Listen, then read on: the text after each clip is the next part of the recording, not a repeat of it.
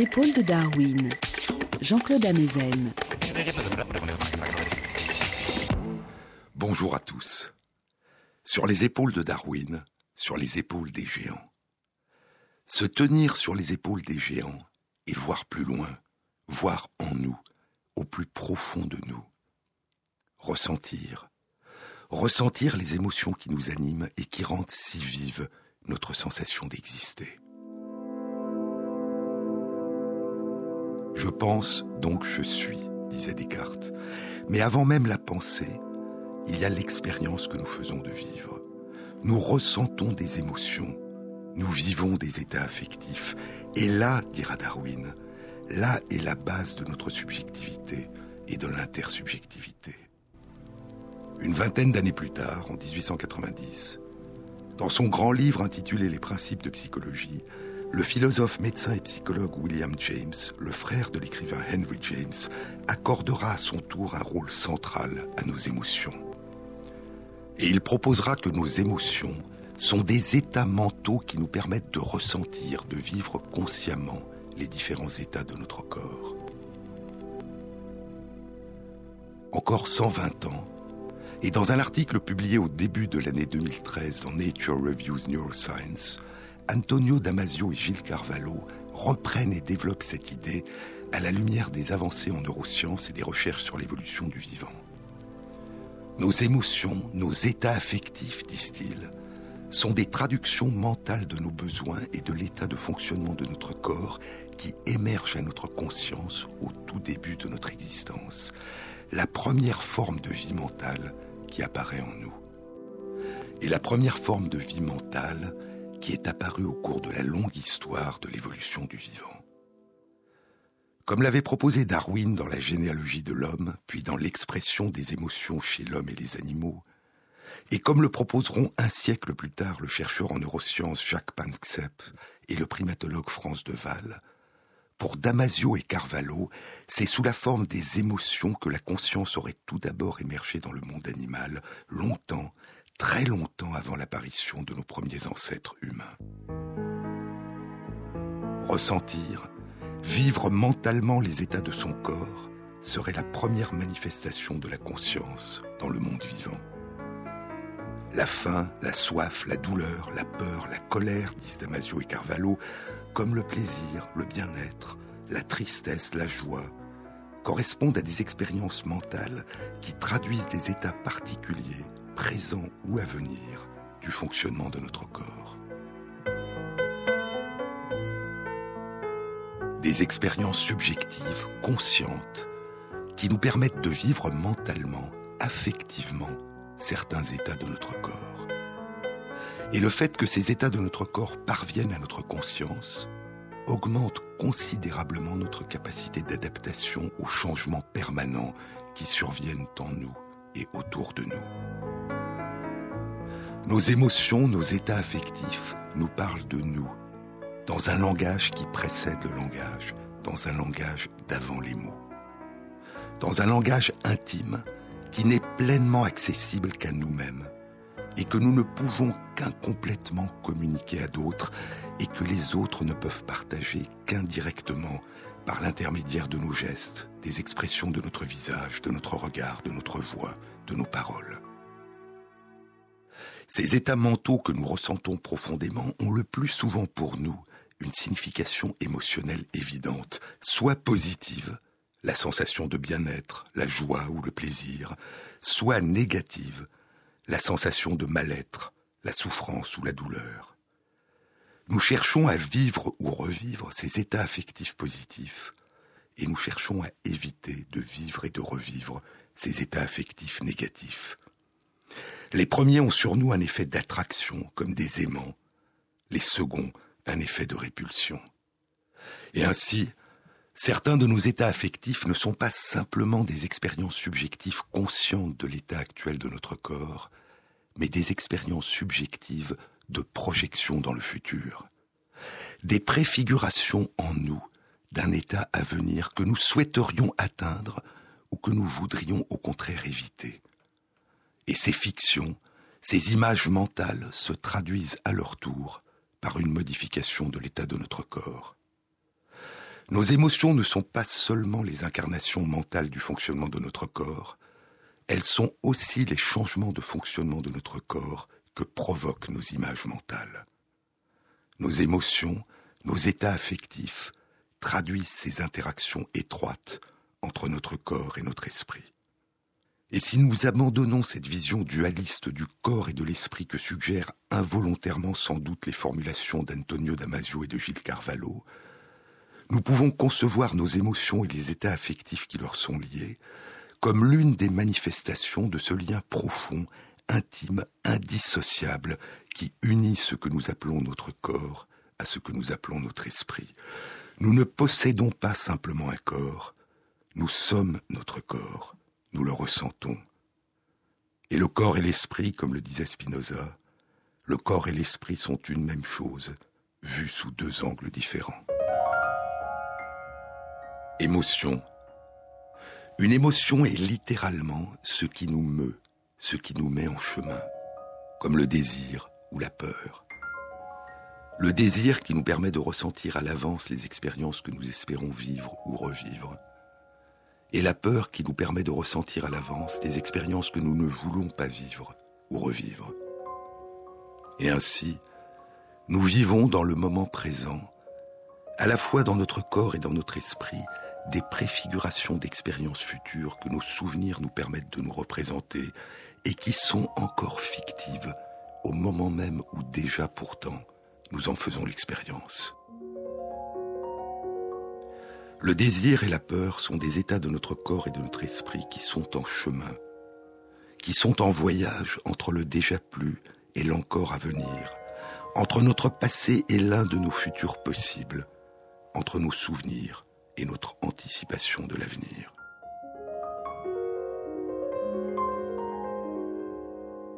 Nous remarquons très vite dès notre petite enfance, dit le psychanalyste et écrivain anglais Adam Phillips, et c'est peut-être même la première chose que nous remarquons. Nous remarquons très vite dès notre petite enfance que nos besoins sont toujours potentiellement susceptibles de rester sans réponse. Nous voulons soudain que notre mère nous donne la tétée. Nous pleurons, nous appelons, mais elle peut tarder. Et parce que l'ombre de cette possibilité de ne pas obtenir ce que nous voulons est toujours présente, poursuit Adam Phillips, nous apprenons à prendre de la distance par rapport à nos besoins, c'est-à-dire que nous apprenons à appeler nos besoins des souhaits. Et nous apprenons ainsi à vivre dans un lieu indéterminé, qui est situé quelque part entre la vie que nous vivons et les vies que nous aimerions vivre.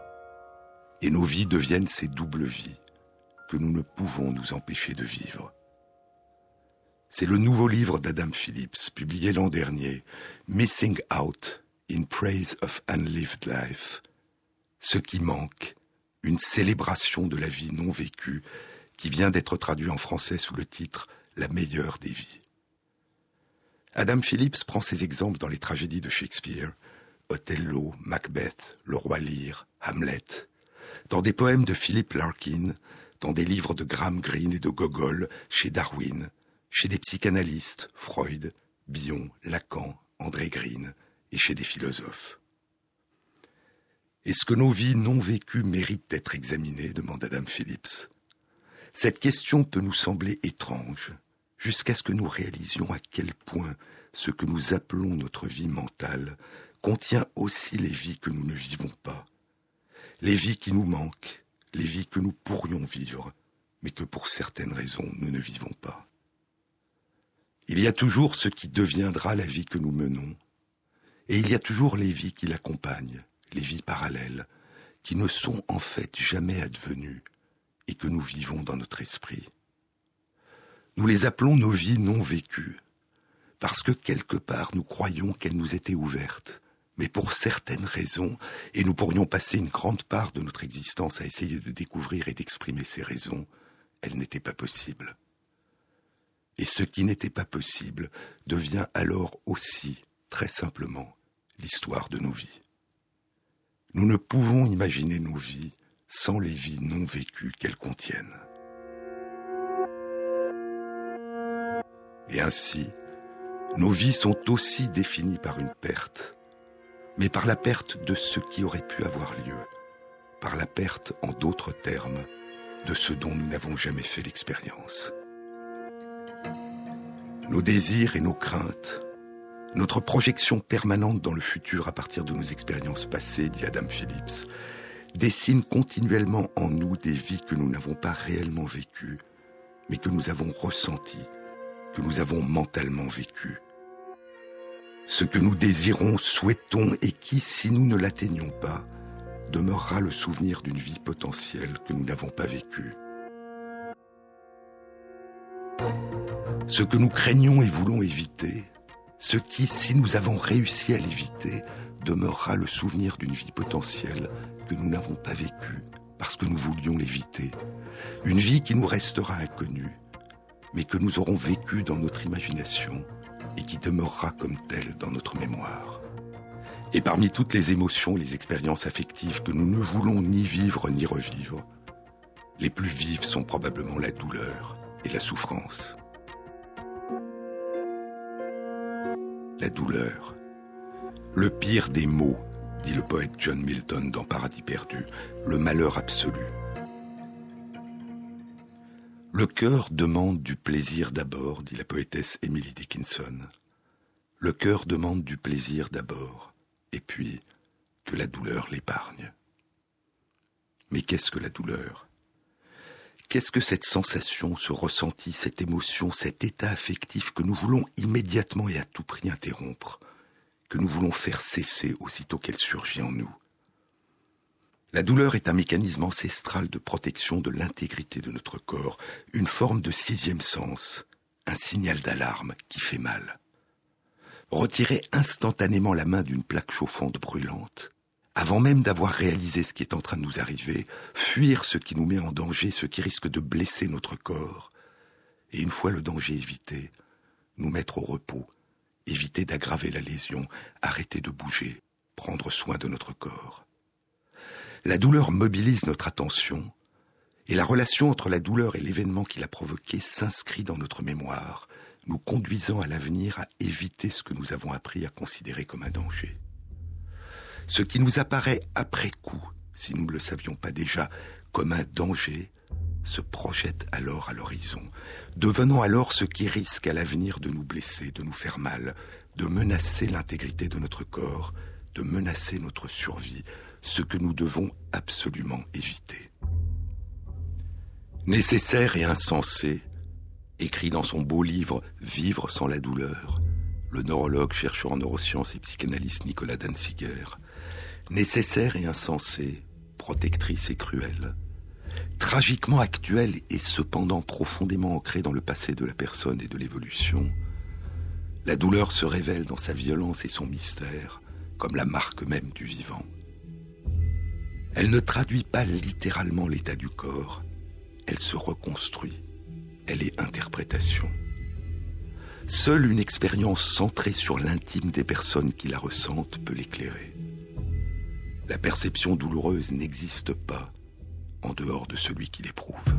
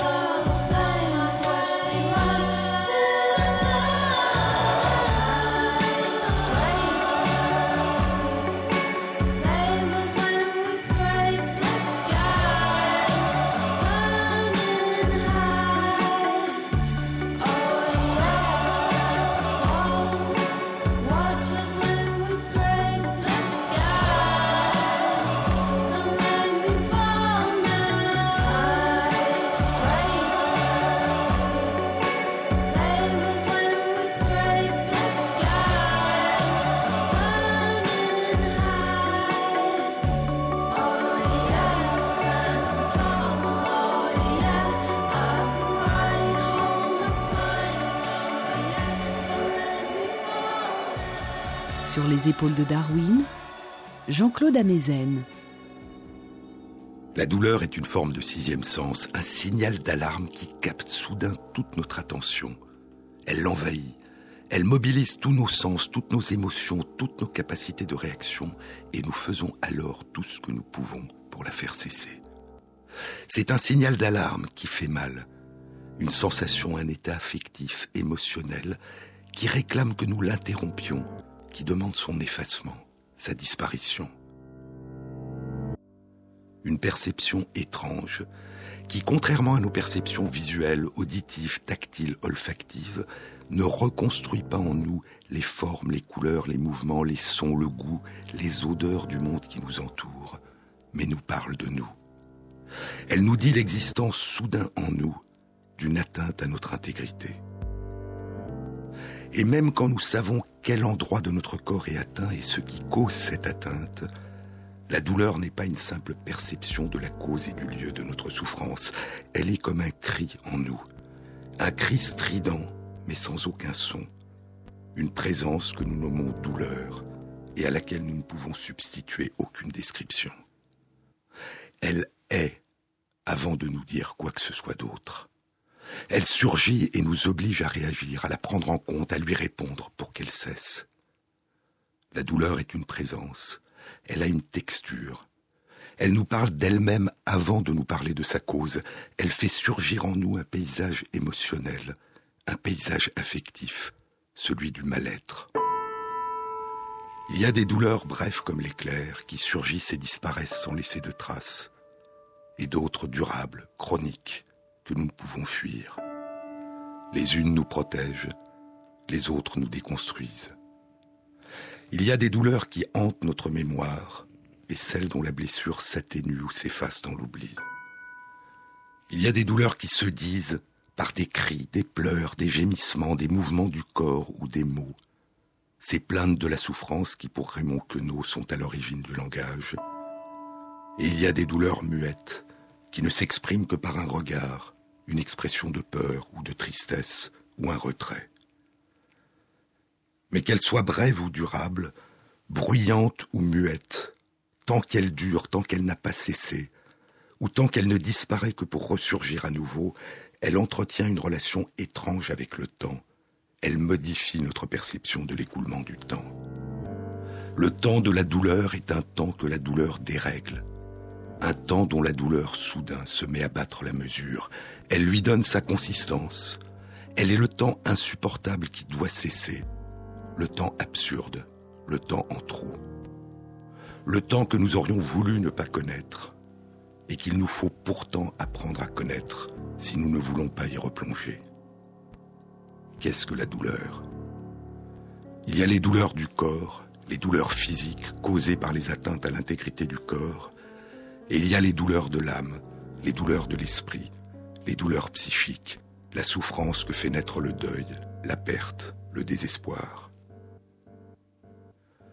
Il y a près d'un siècle, en 1917, dans un article publié dans le Journal international de psychanalyse et intitulé Deuil et mélancolie, Freud propose l'existence d'une relation, une analogie, dit-il, entre ce que nous appelons la douleur physique et ce que nous appelons la douleur psychique.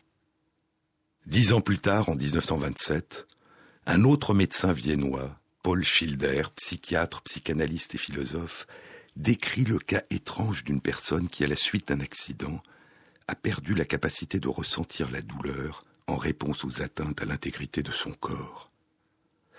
La personne peut toujours percevoir une lésion de son corps quand elle survient. Elle peut percevoir où dans son corps elle survient. Mais la personne ne ressent plus aucune douleur, aucune souffrance, aucun mal-être. Elle n'a plus mal. Et cette perception d'une atteinte à l'intégrité de son corps ne fait plus naître en elle l'injonction à la faire cesser, à faire en sorte que ça s'arrête. Plus de 80 ans après la publication de Schilder, c'est par cette énigme que Nicolas Danziger débutera son livre Vivre sans la douleur. Il raconte l'étrange histoire d'un patient qu'il a accompagné et avec lequel il a noué une relation d'amitié. Une personne qui, une vingtaine d'années après avoir subi un grave traumatisme crânien, en a gardé une seule séquelle, une absence de douleur, une incapacité à ressentir la douleur. Sentir sans ressentir. Schilder avait nommé cette situation étrange une asymbolie à la douleur. A-symbolie. Littéralement, une absence de compréhension des signes, une perte de la capacité à ressentir ce que signifie la douleur.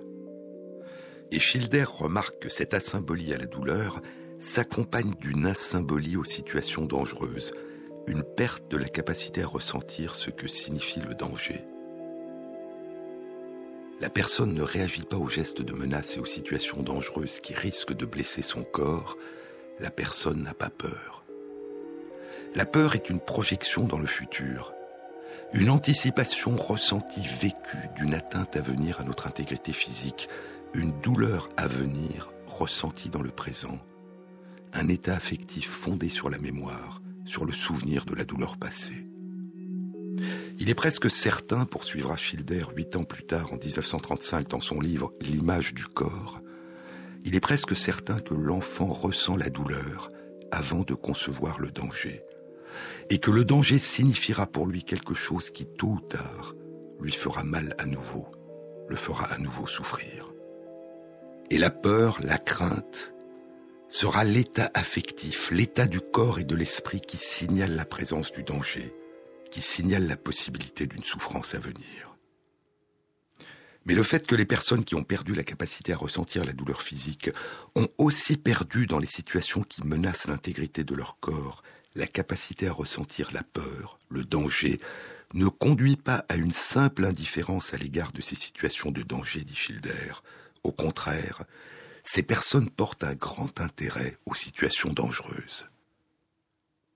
On peut dire, écrit-il, que ces personnes éprouvent de la curiosité pour les situations qui risquent de provoquer cette sensation de douleur psychique qu'elles ne peuvent plus ressentir. Et parce que ces situations les attirent, elles ont tendance à se mettre en danger. La capacité à avoir peur est probablement innée, mais ce que nous ressentons comme un danger qui provoque la peur, nous l'apprenons dès notre toute petite enfance.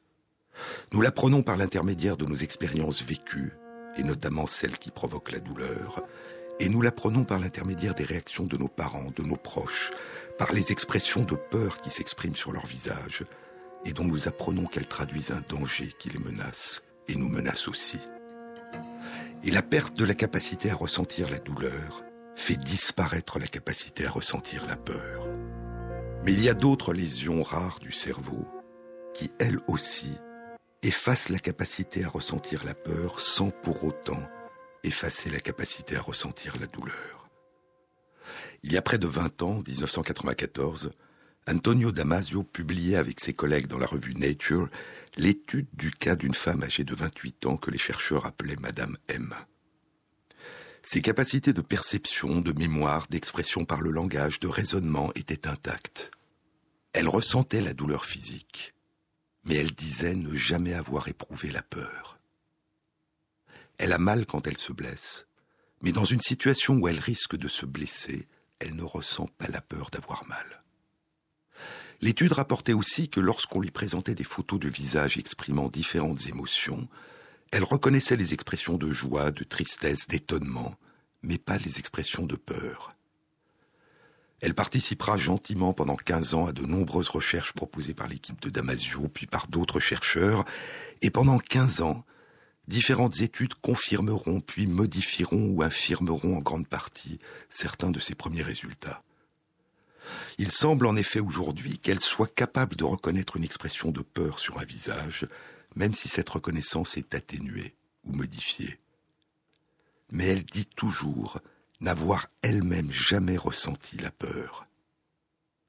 Et ce n'est étrangement qu'au bout de 17 ans, qu'Antonio Damasio, le chercheur qui a souligné depuis longtemps l'importance du rôle des émotions dans nos comportements, nos raisonnements et nos choix, ce n'est qu'au bout de 17 ans que Damasio et ses collègues se demanderont et commenceront à étudier ce que ressent Madame M dans des situations de danger qui habituellement provoquent la peur.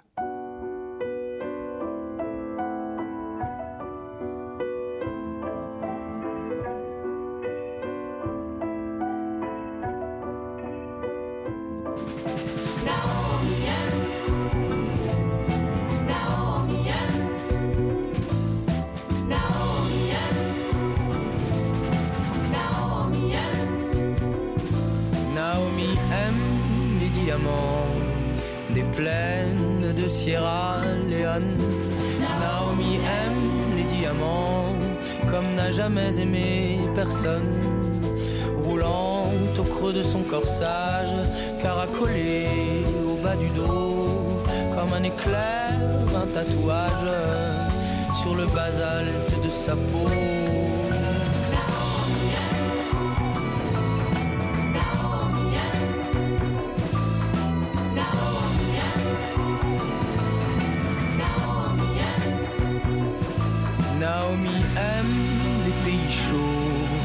comme quand elle était petite et qu'elle rêvait au joyau des carrières de Kimberly, déesse des astres et des pierres, princesse peu Navarro, victorieuse et solitaire,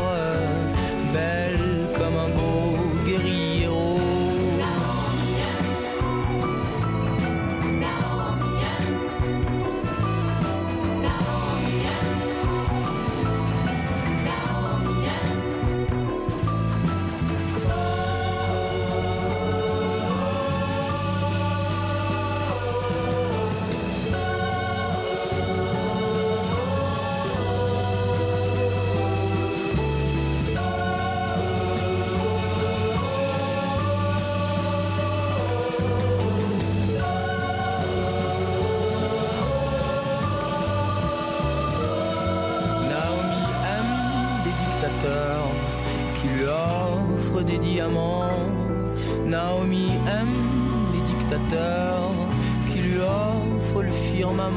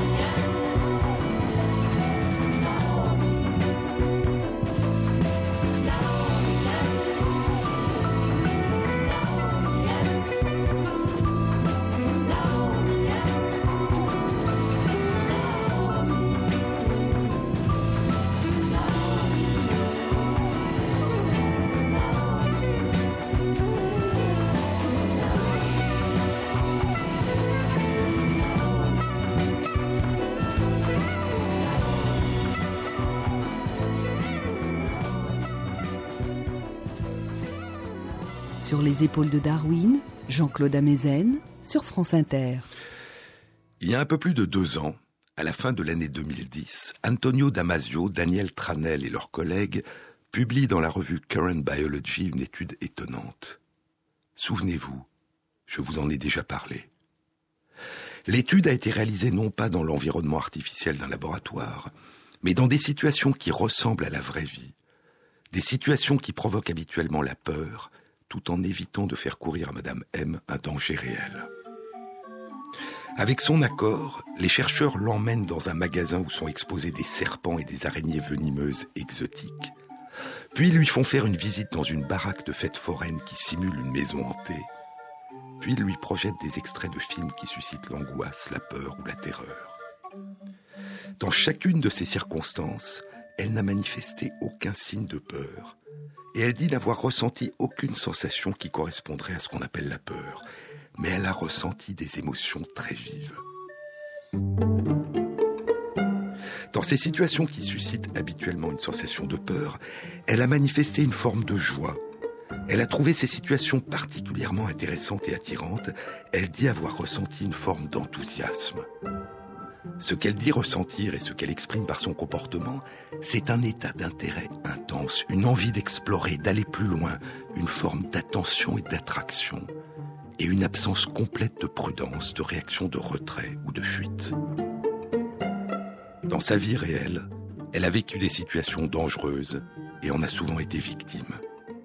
Et il semble qu'il lui soit difficile dans sa vie courante d'éviter les situations dangereuses parce qu'elle semble attirée par ces situations.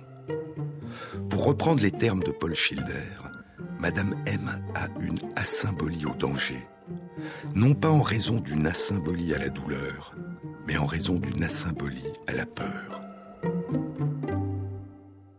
Les personnes qui ont perdu la capacité de ressentir la douleur, qui n'éprouvent plus la peur, sont attirées par le danger.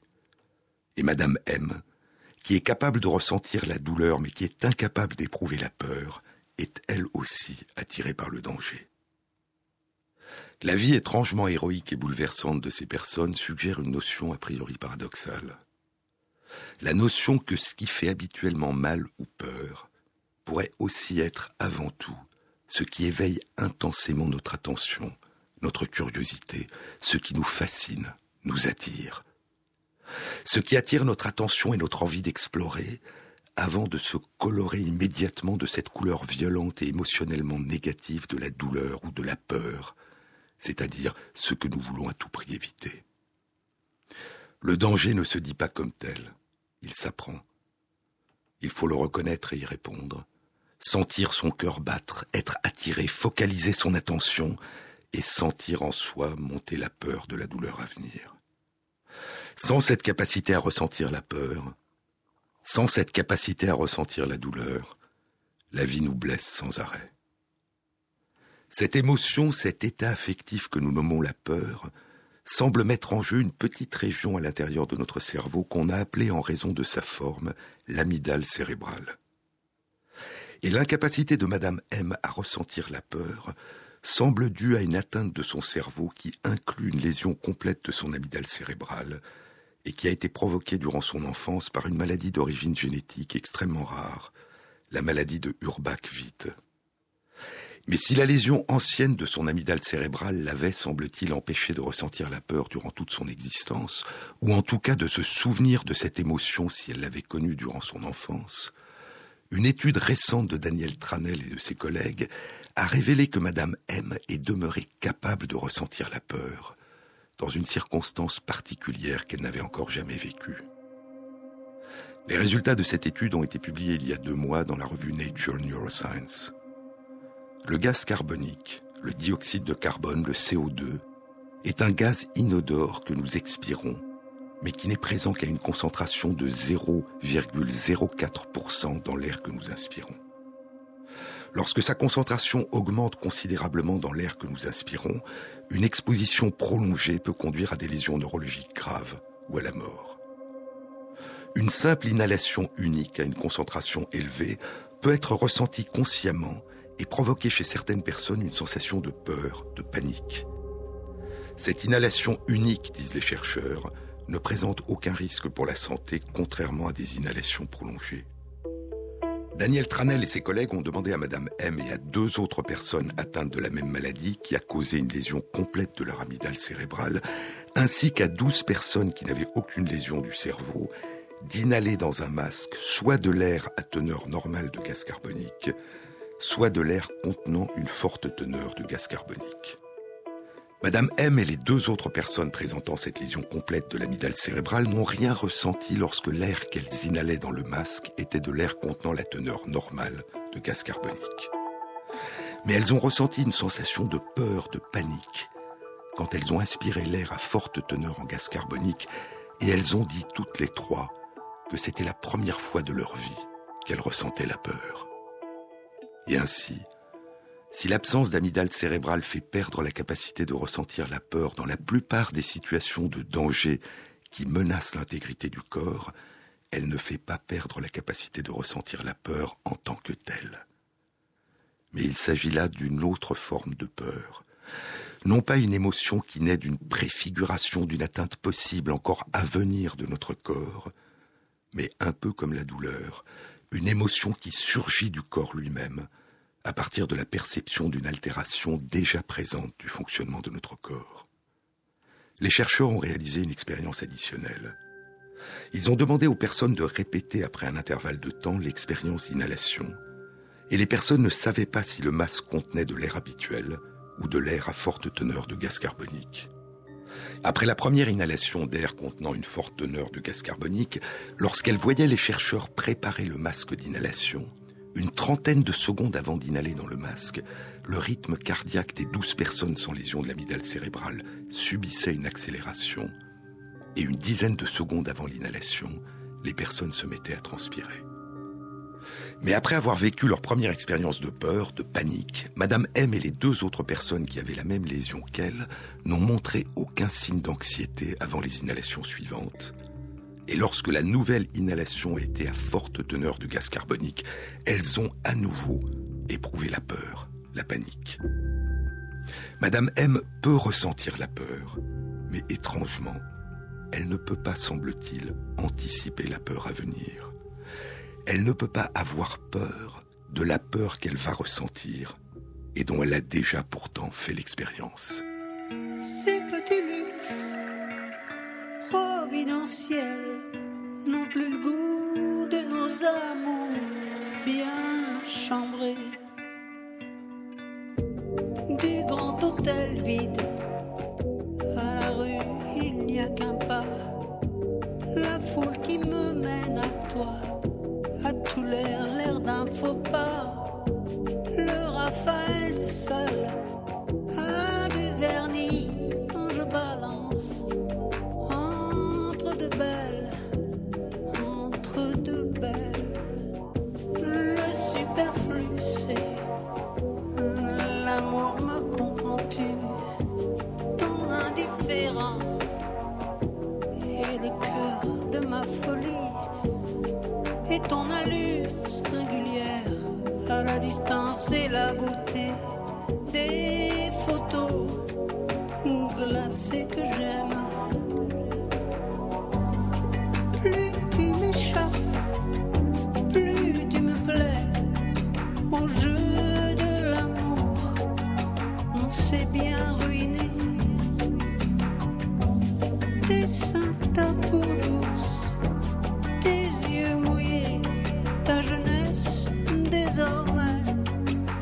Me laisse sans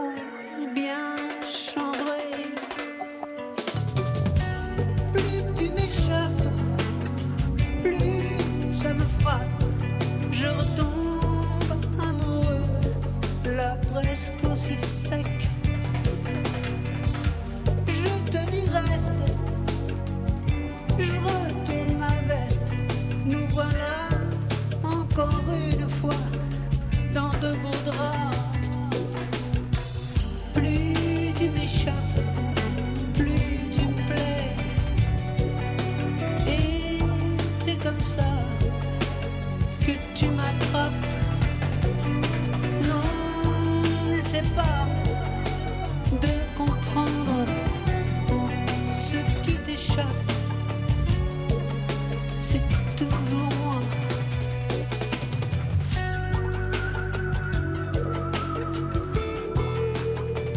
Sur les épaules de Darwin, Jean-Claude Amezen. Les expériences tragiques que Madame M a vécues durant son existence et l'étude publiée il y a deux mois dans Nature Neuroscience suggèrent que Madame M ne peut pas apprendre à ressentir la peur dans une situation qui annonce la survenue prochaine d'un mal-être, d'une douleur, d'une souffrance ou de la peur. Elle ne peut pas apprendre à avoir peur de la peur qu'il va bientôt ressentir et dont elle a déjà pourtant fait l'expérience. La conclusion de Daniel Tranel et de ses collègues est qu'il y aurait au moins deux formes différentes de peur. La forme la plus habituelle est une projection dans le futur, un état affectif qui nous fait ressentir le danger et nous prépare à faire face à une atteinte à venir à l'intégrité de notre corps. une forme d'anticipation des menaces qui fait appel à nos souvenirs et qui nous est transmise par notre perception du monde extérieur, par notre vue, notre audition, notre toucher ou notre odorat. Et cette forme de peur nécessiterait une activation de notre amygdale cérébrale. Et il y aurait une autre forme de peur qui naîtrait de l'intérieur même de notre corps, qui traduirait une atteinte interne en cours à l'intégrité de notre corps, une peur qui ne serait pas une peur anticipatrice, transmise par notre perception du monde extérieur, mais une peur qui naîtrait un peu comme la douleur, d'une modification déjà présente de l'intérieur de notre corps, la perception par notre corps d'une inhalation de gaz carbonique, ou de la survenue d'un accident cardiaque, ou de la survenue d'une lésion interne, une forme de peur qui activerait directement certaines régions de notre cerveau sans nécessiter l'activation de notre amygdale cérébrale.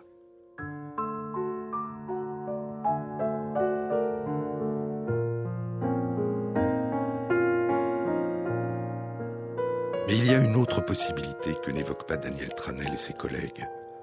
Une série d'études suggère que l'amygdale cérébrale serait nécessaire à la mémorisation de la peur, à l'inscription de cette émotion dans notre mémoire autobiographique, émotionnelle, à l'inscription de la relation entre la peur et la situation de danger qui a provoqué notre douleur, notre souffrance, notre mal-être.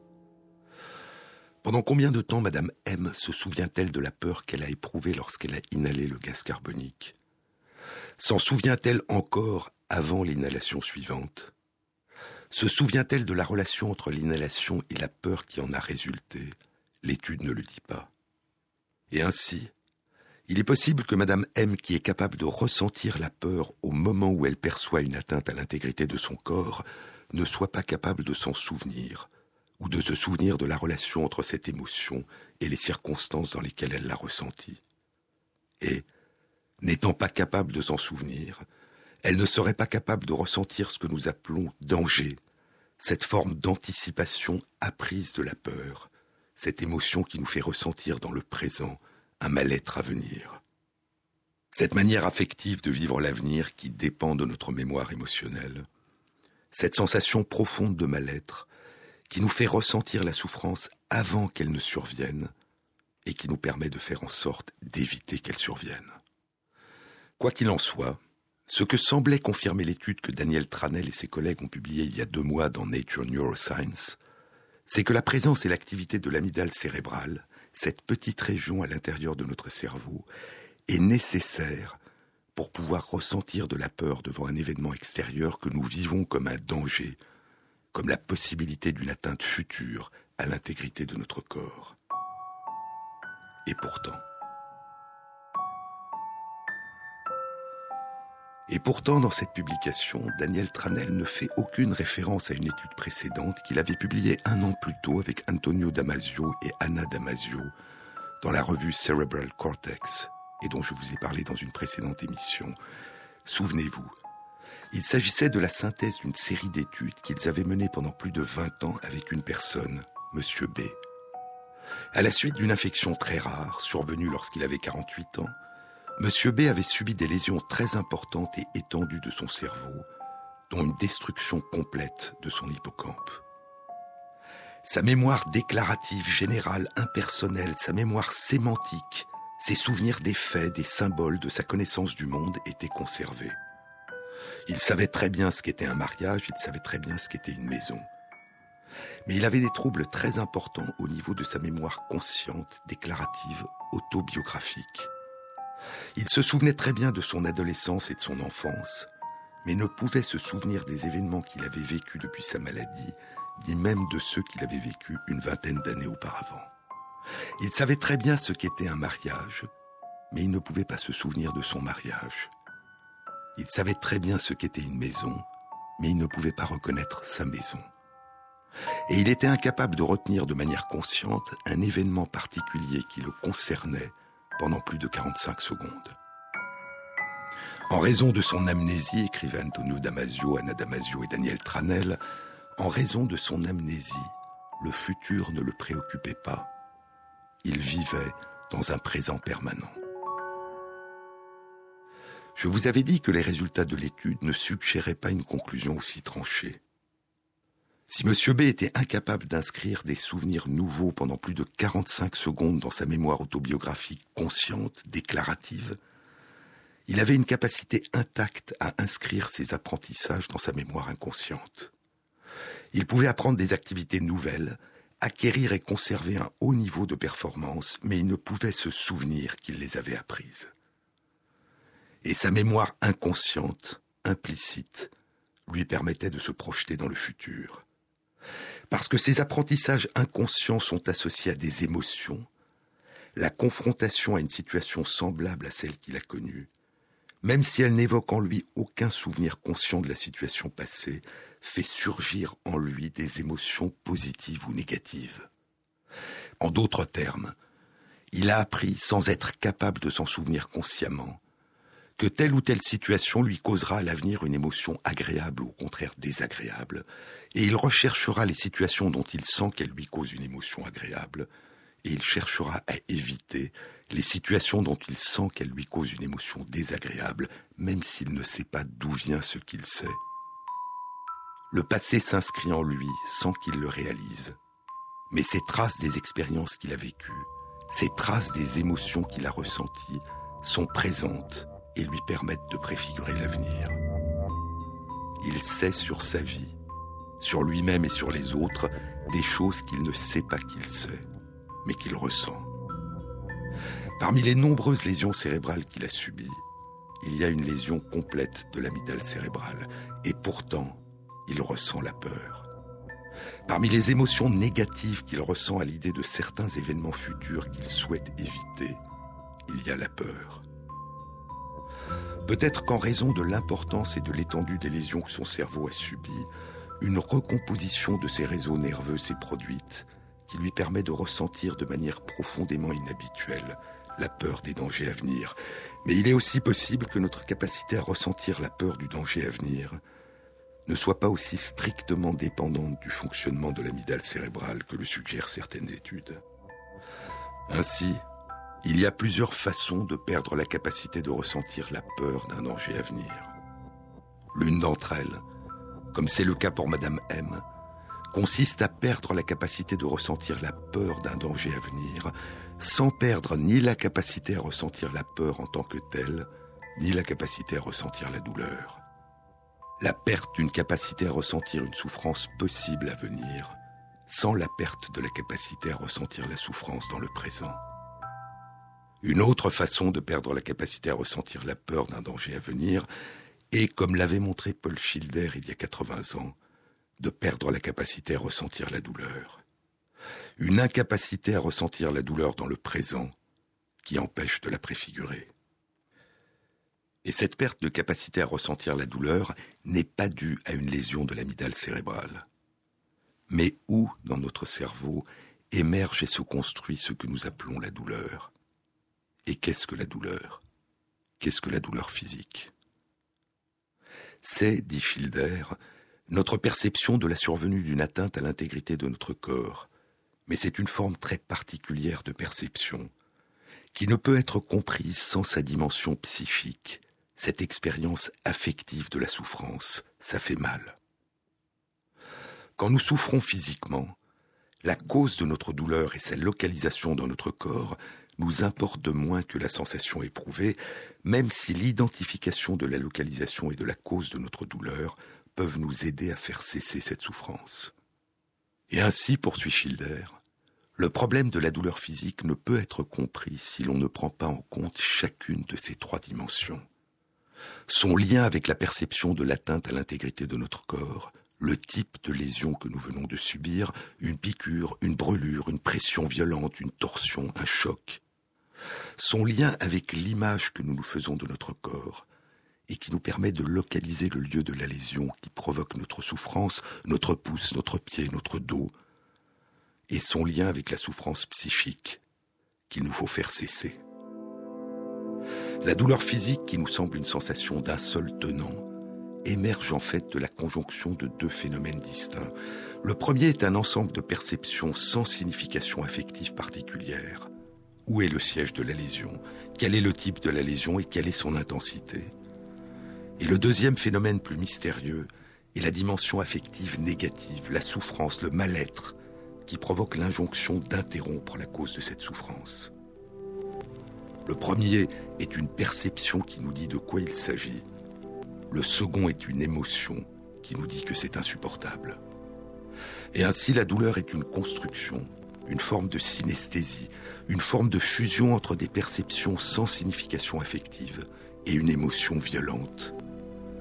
C'est une transformation de la perception émotionnellement neutre d'une modification de l'état de notre corps en une souffrance. Pourrait-on, de l'extérieur, par l'analyse des activités de notre cerveau, identifier ce que nous éprouvons, ce que nous vivons quand nous ressentons une douleur? Une étude publiée le mois dernier dans The New England Journal of Medicine suggère que c'est possible. L'étude est intitulée Une signature neurologique de la douleur physique identifiée par imagerie cérébrale. Et nous la découvrirons dans une prochaine émission.